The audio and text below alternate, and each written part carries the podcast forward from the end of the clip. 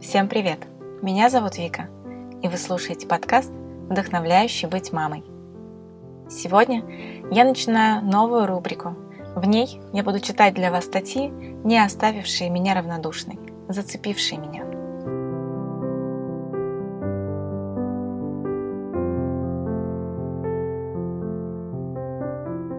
Анастасия Рубцова, психолог и психоаналитик. Друзья спрашивают, что делать, чтобы моя дочь не связалась с каким-нибудь насильником или садистом? Не вышла, не приведи Господь за него замуж. Говорить ей, что она любимая принцесса?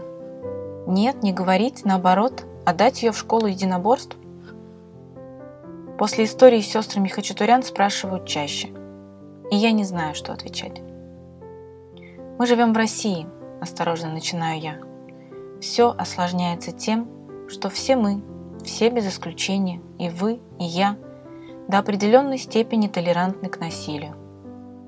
Иначе мы бы тут просто не выжили. Мы фильтруем и не замечаем некоторое количество агрессии и хамства в свой адрес. Это нормальная, адаптивная реакция. Иначе мы бы каждый день испытывали унижение, боль и гнев. А это истощает психику. Мы привыкли, что агрессию в какой-то форме может проявить к нам любой, у кого есть хоть немножечко власти. Врач, если мы пациенты, учитель, если мы ученики, родитель, если мы дети, чиновник, если нам нужна от него самая пустячная бумажка, работник метро или аэропорта, если мы пассажиры. Полицейский вообще может проявить агрессию кому угодно и всегда. Это, конечно, не ощущается совсем уж нормой, но и не шокирует. Создать семью, в которой будут работать совсем другие правила, трудно. И как бы нам ни хотелось иметь волшебную вакцину, которая защитит именно нашего ребенка, ее нет. Об этом страшно думать. Когда-нибудь и моя дочь шагнет из отношений с нами, родителями, в отношения с кем-то другим. Может, решит выйти замуж и родить пятерых детей. Или вообще не захочет никаких детей. Или заведет подружку, кто знает. Но главное, что там в этих отношениях, ее безопасность уже не будет зависеть от меня, не вот на столечко. И пока она еще здесь, я мысленно составляю для нее свод заповедей. Шью и шью по стежку волшебную рубашку-оберег и молюсь, чтобы она защитила ее, если меня не будет рядом. Когда она еще немного подрастет, я скажу ей, если тебя ударили, немедленно собирай вещи. Веди себя, как будто произошло землетрясение. Хватай документы, детей. С остальным разберешься потом. Не принимай извинений и покаяний, не вступай в переговоры. Любое «прости меня» завтра обязательно превратится в «ты меня довела». В это болото очень легко упасть и очень тяжело вылезти. Не сомневайся, беги. Запомни, что любое «ты сама виновата» и «ты меня доводишь» – вранье. На самом деле это означает я знаю, что могу ударить тебя, обидеть, оскорбить. И мне за это ничего не будет. Поэтому не вижу смысла себя контролировать. Ты всегда можешь прийти ко мне. Всегда. В любом состоянии и положении. В слезах и босиком. С ощущением самого жуткого провала в жизни. И я не буду обвинять тебя. Даже если мне захочется сказать «Я же предупреждала», я запрусь в туалете и скажу эти слова перед зеркалом, сама себе, шепотом, потому что они не утешают, а только втыкают иголки в открытую рану. Если меня не будет, мало ли, родители смертны, пусть у тебя будут друзья, настолько близкие, чтобы у них можно было попросить помощи. Если таких не завелось, ищи помощь, любую, и не стыдись ее принимать. Жалуйся, кричи, рассказывай всем, кто готов слушать. Пусть у тебя будут свидетели, потому что зло творится в молчании. Отношения никогда не начинаются с побоев. Первые ласточки выглядят как «ну ты и дура», «какого черта ты вмешиваешься», «да что ты понимаешь», «я сказал, значит ты идешь». Сначала просьба превращается в приказ. Потом мелкие унижения становятся нормой. Хамство выдается за близость. Никому не позволяю унижать себя и специально причинять боль. Никогда не думай, я умная, со мной такого точно не произойдет. В эту ловушку проваливались женщины и поумнее нас с тобой.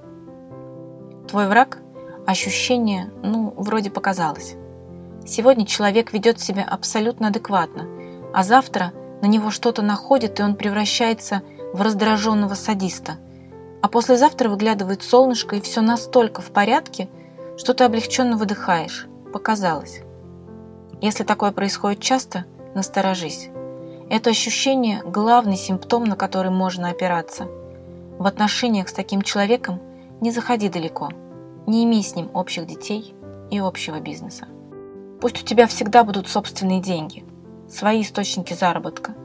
Если ты сидишь с детьми, пусть у тебя будет свой счет, финансовая подушка, на всякий случай. Обсуди это с партнером до того, как окажешься в декрете. Это очень важно.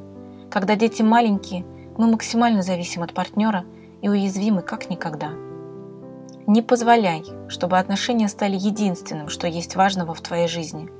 Это опасная конструкция – Друзья, работа, спорт, увлечения. Пусть все это обязательно будет. Зарабатывай, учись.